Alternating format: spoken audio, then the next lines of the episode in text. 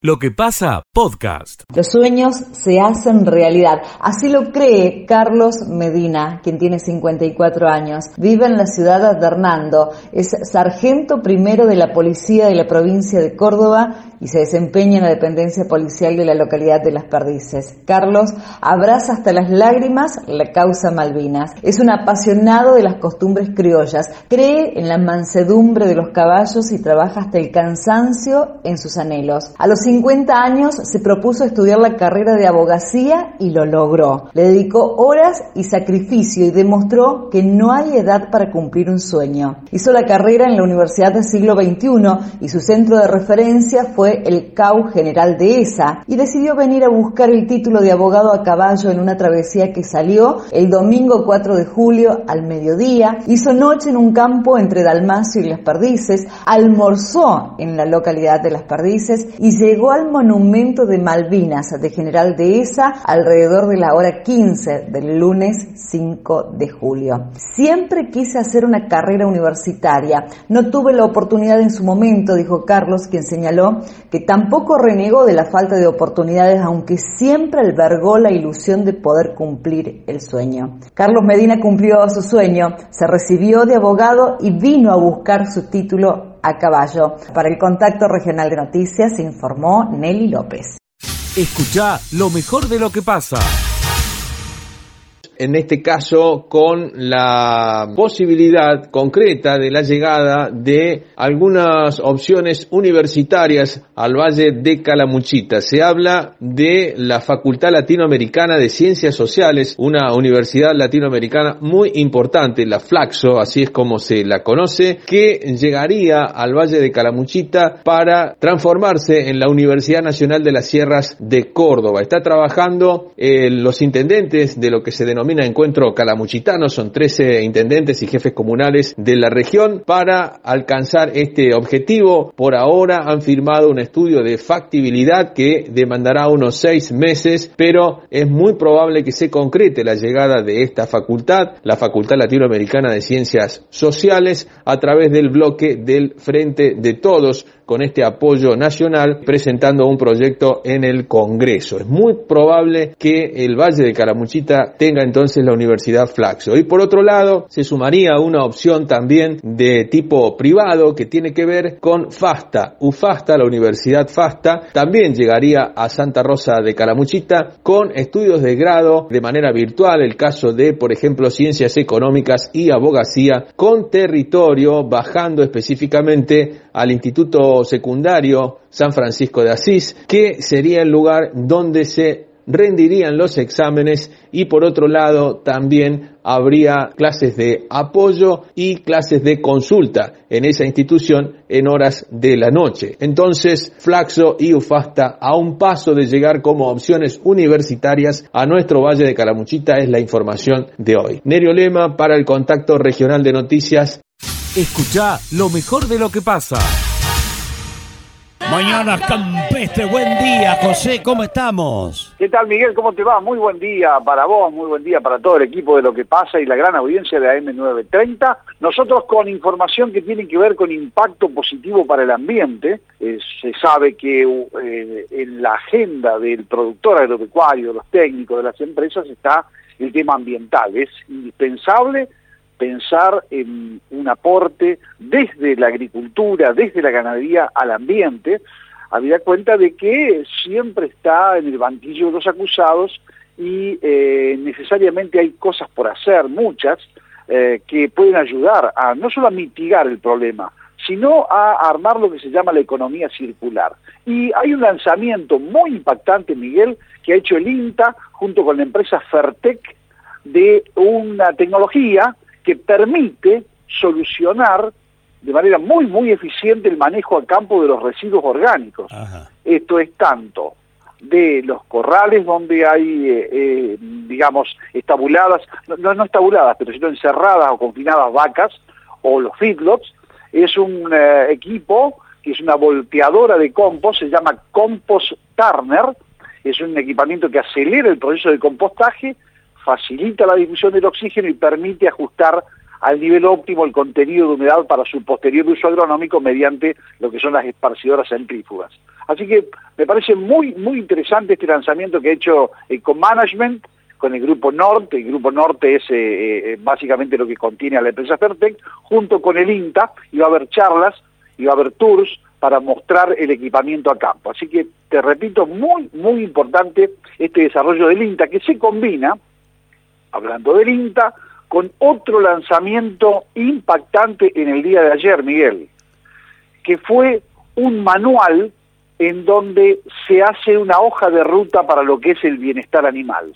Se llama eh, Manual de Bienestar Animal, Protocolo de Evaluación de Bienestar Animal en lo que son los feedlots, en los bovinos de engorde corral. Mm. Así que es un manual que tiene unas, estoy viendo aquí, porque estoy repasándolo un poco, unas eh, 70 eh, páginas, 60, perdón, 90 páginas tiene, y es de la A a la Z qué hay que hacer para que los animales no sufran, para que esto signifique que proporcionen finalmente al final de sus vidas una mejor carne de mayor calidad y por supuesto hay un mejor trato, por ende todos ganan en este sistema de usar estos protocolos de bienestar animal que se lanzaron ayer junto con el IPCBA y el INTA, Miguel. Bueno, buen respaldo encontramos en el INTA siempre, José, ¿no? Qué laburante, che.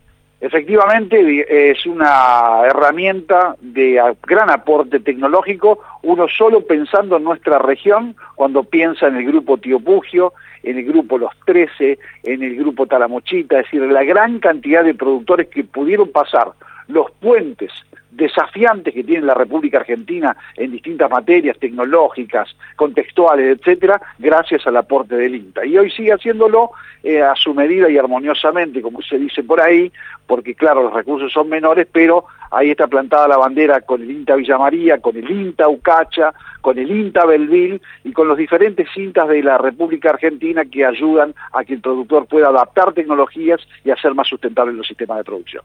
Escucha lo mejor de lo que pasa. Esta mañana charlaba muy temprano con Omar Gallo, quien es el presidente del centro vecinal, y volvíamos aquí a charlar hace algunos minutos nada más con dos vecinos, circunstancialmente, charlando con Gabriel, con Víctor, y decían esto, en cuanto a la opinión, ¿cómo está el barrio? Decían esto. Hola, buen día Marcelo, el gusto es mío. Y el barrio yo hace 42 años ya que estoy acá. Mm. Eh, siempre fue mejorando, algunos años un poquito, algunos años mucho más rápido. Mm. Eh, la gente con el tema de la pandemia se cuida bastante, respeta. Mm. Algunas que otras veces, viste, se puede llegar a ver algunas cosas raras, pero no tanto. Víctor, un gusto, ¿cómo le va? Buen día. ¿Vecino hace mucho o poquito? Y yo menos que Gaby, ya yo hace tres años recién que estoy. Barrio tranquilo, ¿verdad? Sí, tranquilo, lo disfrutamos siempre, todos los días, con los vecinos y, bueno, con el tema de la pandemia nos alejamos un poco eh, porque no se pueden hacer juntadas ni nada de ese tipo, pero volviendo a la normalidad de poco. ¿Hechos de robo, de vandalismo existen en el barrio o muy poquito? Más que nada lo que es robo de, puede ser una mochila, un celular, pero muy aislado. Mm. Y robo en la casa por lo menos no se escuchó eh, por ahora. Usted que hace mucho tiempo que vive aquí en el barrio, digo, ¿cómo está el tema del tránsito? Veo niños por la vereda jugando, ¿es tranquilo? Porque recién me veía por la universidad que los autos van a, toda velocidad, digo, y en esta cuadra, digo, dentro del barrio. Mira, eh, lo que es la cuadra, tenemos algunos que no conocen el barrio, la gente... Contramano, por ejemplo, ahora, ¿ves? Contramano, eh, justo te marca contramano, pero hay un problema de señalización también la gente, falta? la gente responsable que se equivoca con las señalizaciones. No tenemos muchas señalizaciones. Faltan nomencladores. Claro, esto está faltando, está faltando un poco de señales. Y después tener los irresponsables siempre, que más que todos jóvenes, que el moto sin casco, fuerte, desviando el semáforo, es lo que podemos llegar a tener. ¿Con los servicios venimos bien? Sí, sí. Eh, algún que otro corte de luz, pero como en toda la ciudad. ¿Cómo se sufre eso, no? Y sí, sí, eh, pero bueno, es cuestión de aguantar un rato nomás. Y, pero con el tema, bueno, gas no, no, no hay, no hay cortes, eh, agua tampoco. Eh, no, con ese tema nos venimos bien. Las voces de los vecinos Miguel charlando circunstancialmente en esta linda mañana, compartiendo aquí en Barrio Bello Horizonte. Escucha lo mejor de lo que pasa. Por qué se llama barrio Veletti. Bueno, en ese barrio me tocó eh, manejarlo prácticamente a mí. Fue allá por lo, en el año 1982 y fue la continuación de la, fueron dos etapas. La primera etapa que se había hecho anteriormente a esa época, no recuerdo bien, bien, bien quién lo había hecho y viene de un programa del Banco Hipotecario Nacional que era el plan Eva Perón y estuvo parado mucho tiempo. Se había hecho la primera etapa y se paró. Después, a continuación, se licitó nuevamente. Eran viviendas muy, mejor dicho, son viviendas muy, muy especiales. Nada que ver con las de Fonavi después. Con materiales de primera, el diseño también es de primera y el diseño mismo del barrio también, con su capilla, con su centro vecinal y todo lo demás, la posta policial. Se transformó en un barrio para ser administrado por el aquel entonces Instituto Provincial de la Vivienda. Y bueno, eran 330 y pico viviendas que se hicieron. Bueno, tiene un, es un barrio que en su comienzo lo inició la firma Belletti Sociedad Anónima con otra en mancomunada o en sociedad con una firma Figueroa Bonaparte que eran eh, dos hermanos de Córdoba. Se inició perfectamente bien, Después hubo unos pequeños contratiempos a, medida, mediados de la construcción como consecuencia de eh, la quiebra de uno de los socios de Figueroa Bonaparte. Pero se solucionó, gracias a Dios, y se continuó el barrio y se terminó. Y en definitiva el, nombre de Barrio Belletti se le dio porque la empresa que lo construyó en definitiva y lo terminó fue eh, la firma Belletti Sociedad Anónima. Hoy, lamentablemente, no quedan ninguno de los eh, propietarios de la, de la empresa, que eran los hermanos Belletti. Eran Orlando, Juan, Donaldo, Rodolfo y después estaba Primo Belletti, que fue un gran escritor también muy reconocido en el medio de en el medio literario. Escucha lo mejor de lo que pasa.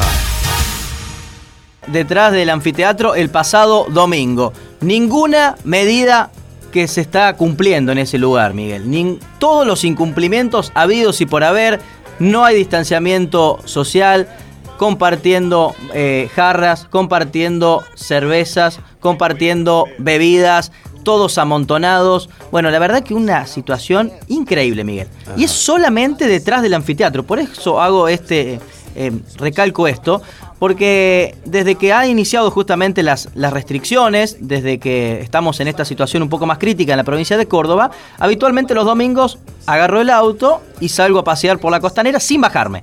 Solamente en el vehículo, como hace mucha gente, ¿no? Que solamente da vuelta por la costanera. Y el pasado domingo digo, bueno, voy a pasar por detrás del anfiteatro. El resto de la costanera más o menos ordenado, ¿no? En algunos puntos un poco más de gente, en otros lados un poco menos, pero más o menos ordenado. Pero detrás del anfiteatro, todo el desorden ha habido y por haber, Miguel.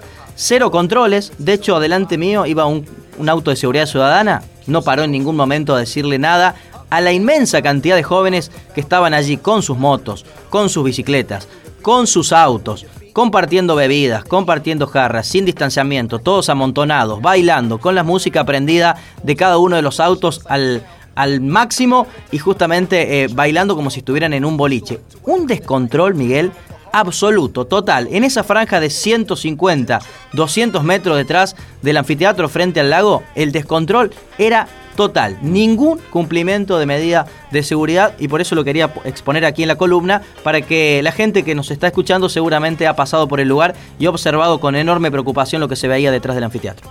Así, pero eso debe haber durado mucho tiempo. Toda la tarde, Miguel. Toda la tarde. Y vas en camino a señalar qué pasa, que lo escuchan todos los vecinos que pasan y alguien, alguna autoridad que diga, eh, muchacho, esto no se debe hacer en este tiempo de pandemia. Nadie fue. Adelante mío, Miguel, lo repito, iba un auto de seguridad ciudadana. Ah. Adelante de mi auto iba un auto de seguridad ciudadana. En ningún momento paró para señalarle a estos jóvenes que de por sí eran cientos, vamos a hablar de 200 metros, había, no sé, no quiero calcular un número, pero más más de mil personas, 500 personas por lo menos había. Eh, pero porque eran todos grupos grandes, de 8, 10. Una, previa del festival del anfiteatro. Y más o menos. Era una, no, digamos un after, como le dicen los chicos ahora cuando salen de los boliches, era un after. Compartiendo bebidas, eh, bailando, la música con eh, a todo lo que dan los distintos autos, en bici, en moto, parados, contra del río, más cerca del anfiteatro. No, la verdad que es una cosa, Miguel, increíble. Yo Así no que lo de- podía creer. delante tuyo Sí. iba un auto de la seguridad ciudadana y que no, no, este, ¿qué estará autorizado eso? ¿Se puede hacer? No sé, pregunto. No, me no. parece que no. No, no se puede hacer, Miguel. De hecho, es justamente está habilitado que la gente pueda circular dentro del horario ¿no? que, que mencionábamos, pero cumpliendo los, las- los protocolos, el distanciamiento, las medidas. De hecho, las reuniones familiares y sociales, tanto públicas como privadas, eh, están eh, prohibidas todavía. El gobierno de Córdoba no ha definido justamente el levantamiento de las reuniones sociales en espacios públicos o en espacios cerrados.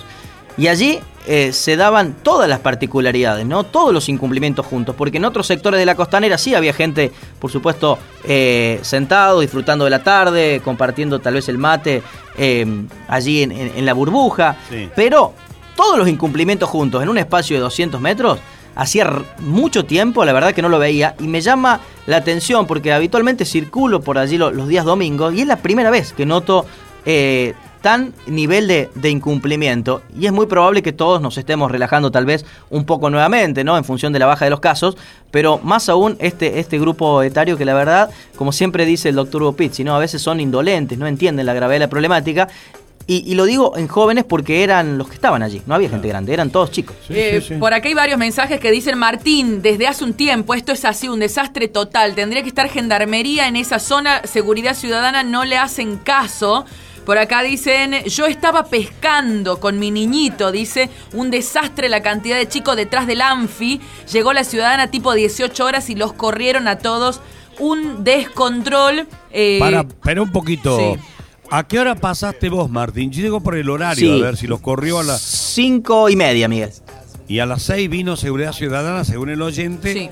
y les invitó, no voy a decir los corrió, los invitó a retirarse. Media hora. Habría que ver desde qué hora estaban ahí. Claro. Por acá un, otro oyente que ayer nos, nos contaba la situación en Modesto, Morena y Costanera. Dice, ayer lo dije, descontrol, después no dejan trabajar ni ver a familiares, así estamos. Claro. Y esa es la, la reflexión que hace la gente, ¿no? Claro, Eh, uno, Miguel, eh, trata de cuidarse todo el tiempo, de mantener el distanciamiento, de estar solamente con la burbuja, y bueno, y todo lo que ya sabemos que hemos hablado sí, mucho en sí. este tiempo, y ver esas imágenes, la verdad que no, no dejaban de, de sorprender y doler también, porque evidentemente algunos no entienden la Y gravedad. fíjense que la noti- una de las noticias que eh, se ha dado profusamente el lunes es que habían desactivado dos fiestas clandestinas o dos reuniones clandestinas. Una en Villanueva con 50 era y otra, y otra con 6 en Sí, Villa María, no me acuerdo sí. dónde era, una y, otra- y la otra. Pero bueno, digo, por un lado, la policía da la información de que se desactivan dos reuniones no autorizadas de seis personas y otra de 50 personas. Y resulta que acá había, según Martín, había mil. Sí, por lo menos, Miguel, para decir un número. Además, eh, no es una cuestión estática. Todo el tiempo iban, entraban las motos, las bicis, los chicos, era dinámico el lugar porque es un espacio abierto. Así que tal vez me quede corto en todo este tiempo que, que estuvo justamente eh, los chicos allí, en dos, tres, cuatro horas, tal vez me quede corto, porque era permanente el tránsito de un lado para, para el otro, ¿no? En, en ese, en ese lugar. Bueno. Así que atentos Bueno. para el próximo fin de semana de, de tener un nivel de control un poco mayor, más aún si comienza justamente a liberarse las, las actividades. Claro, porque lo que uno razona, Martín y chicos, es que Seguridad Ciudadana de- debe ir cuando empieza la reunión Mm. y no cuando termina. Porque si va a las seis y media, a las seis de la tarde, seis y media, que lo vio el oyente, ya han pasado muchas horas y bueno, ya está la macana. Sí. Claro. Mira, acá hay otro que, que incluso se extiende, otro mensaje de- del horario permitido, ¿no? Dice, a las 19.45 estaban en el Puerto Madero, autos, motos, música, me parece que los sacaron y se les reían, dicen por acá. Ajá. Bueno, eh, ahí tienen la columna de Martín. Che, no tenés nada político. Esto estaba lindo lo que pasó atrás en el Anfi. No, de- Lindo en el sentido de que. Sí, de exponerlo, ¿no? Y que, y que la gente lo, lo corrobore, ¿no? A través de estos mensajes nos, nos gusta que, que participen. Y desde lo político, Miguel, tengo un datito. Porque aquí estoy leyendo, como siempre, un portal que es el único eh, que es exclusivamente político de Córdoba, que se llama Diario Alfil, que lo dan a Martín Gil como candidato a diputado nacional junto a Adriana Nazario. Apa. Esa sería la dupla del frente de todos para ser candidatos a diputados nacionales. Por supuesto que esto no está cerrado. todavía. Apareció, apareció en la Nazario. Exactamente, Adriana Nazario en el frente de todos. No en el, el- no en Nacemos por Córdoba, sino en el frente de todos. Bueno, esa sería la, la dupla. Y eh, para diputados, para eh, senadores, Caserio, que ya está confirmado, y eh, Gabriela Esteves. Esa sería justamente la dupla de- del frente de todos para ambos tramos de la lista. Así que Martín Gil podría ser candidato nuevamente. Bueno. En este caso, diputado. Veremos, es, es un una noticia importante la que acabas de ventilar, Martín. ¿eh? Sí, lo habíamos contado hace un par de semanas atrás que estaba esta posibilidad, pero ahora ya lo vemos concretamente eh, como una de las posibilidades firmes que, que manejan allí en, en Córdoba Capital, ¿no? Donde están más la, la rosca política, ¿no? Bien. Sí. Y si es electo en noviembre. Sí. ¿Cuándo asume la banca? En diciembre, Miguel. ¿Y la intendencia? Y debería renunciar al cargo. No, Martín, si se renueva, se pide licencia. O sea, va a pedir licencia para uno y asumir en otro. Y bueno, y ya que está, también puede, puede pedir licencia en diputado y seguir como secretario de Obras Públicas también. Sí, será así la historia. No creo Bueno. que tenga dos licencias, sería demasiado, ¿no? No, que no va a seguir como secretario de Obras Claro, no, por eso. Sí, Allí, allí ocupará la banca de diputados, imaginamos. Pero ¿qué irá a pasar aquí en Villa María si llega a darse ese escenario? Escucha lo mejor de lo que pasa. Preguntar al secretario de Comercio de la provincia, Juan Pablo Inglese. Eh, gracias por atendernos un minutito. Juan Pablo, ¿cómo está? Muchas gracias, querido Miguel. Saludarte, saludar a todo el equipo con mucho afecto y, por supuesto, a cada uno de los oyentes que están acompañando en este momento. Bueno, ¿cómo funciona el ofertón y cómo puede aprovechar la gente? Bueno, el ofertón es un evento similar al- a, los ya conocidos Hot 6, Cyber Monday, donde eh, los consumidores de todo el país tienen la particularidad de poder encontrar en días determinados super ofertas de los comerciantes. Pero en este caso, Miguel, el ofertón, con tonada cordobesa, este, ha sido pensado para que únicamente los comercios cordobeses puedan venderle a los consumidores de todo el país. Ajá. Y para nosotros es muy importante porque es la primera iniciativa a nivel nacional que surge desde el Estado y que surge desde el interior con un evento donde el comercio de una provincia, en este caso el cordobés, le vende a todos los consumidores. ¿Y qué le va a vender Miguel? Le va a vender un montón de productos y ofrecerle, mejor dicho, un montón de productos de distintas categorías que van desde la indumentaria, desde el calzado, desde los artículos de electrónica, la- el electro, desde los muebles del hogar, la decoración, la perfumería, la belleza, juegos, artículos deportivos, herramientas, construcción, es decir, todo lo que el comercio vende. Bien. Y aquí te voy a mencionar algo que yo sé que a vos te interesa mucho esto, que es cómo controlamos que realmente las ofertas, cómo controlamos que Eso, todo eso. esto esté custodiado para no que no haya delitos, que no haya ningún tipo de fraude y que realmente las ofertas existan y sean reales, porque muchas veces pasa que nos publican un precio que después vemos que es el mismo precio fuera del evento, ¿no? Claro. Bueno, ¿cómo y eso está garantizado en el sistema? Eso está garantizado porque hemos trabajado en un doble control. El ministro Castelo nos ha pedido particularmente trabajar poniendo foco en el cuidado del consumidor y para eso todos los comerciantes que van a vender y que van a estar subidos, ya están subidos al ofertón, tienen primero en un filtro que hacen las cámaras sectoriales, las cámaras determinadas de cada rubro. Entonces nos da la particularidad de poder conocer quién está detrás del comercio, dónde está el comerciante, si es un comerciante con buena reputación y otras cualidades. Y según instancia, la Dirección de Defensa del Consumidor de la provincia de Córdoba está encima del evento, con dos acciones. Primero, fijándose cuáles son los precios anteriormente al evento Ajá. y cuáles son los precios durante el evento para que realmente se cumplan las ofertas. Y en segunda oportunidad, estar este, trabajando para que si hay algún inconveniente dentro de la jornada, este, la defensa del consumidor pueda actuar. Y esto bajo todos los estándares de seguridad Bien, que bien, tiene bien. la provincia de Córdoba. Eh, Juan Pablo, el sistema o el gobierno de la provincia, el ministerio, no pone ningún condicionante o una exigencia de porcentaje de oferta para que sea ofertón o queda libre albedrío del comerciante. Mira, En esta edición, obviamente, ya los comercios que están van a participar ya eh, tuvieron un periodo de inscripción, el cual es, ya cerró y ya hoy están los definitivos que van a participar a partir de las cero horas. En ese sentido, no pusimos un condicionante, pero entendimos en la construcción del programa que teníamos que salir con ofertas que realmente sean atractivas. Claro, seductora. Te puedo asegurar, Se- eh, claro, te oferta puedo asegurar- seductora, si un celular vale 100 mil pesos, te- yo lo puedo conseguir por lo menos 80 mil pesos, un 20.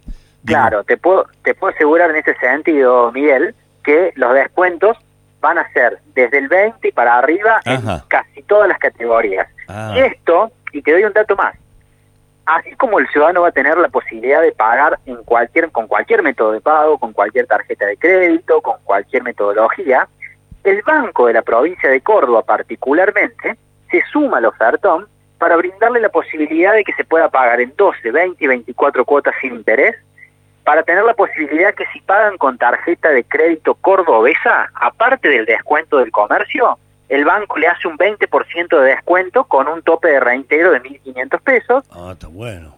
Y un dato más, que es algo muy importante que ha llevado adelante el ministro Castelo, que es eh, un acuerdo estratégico con la logística. Porque si hablamos de comercio electrónico, hablamos de comerciantes, consumidores y la logística.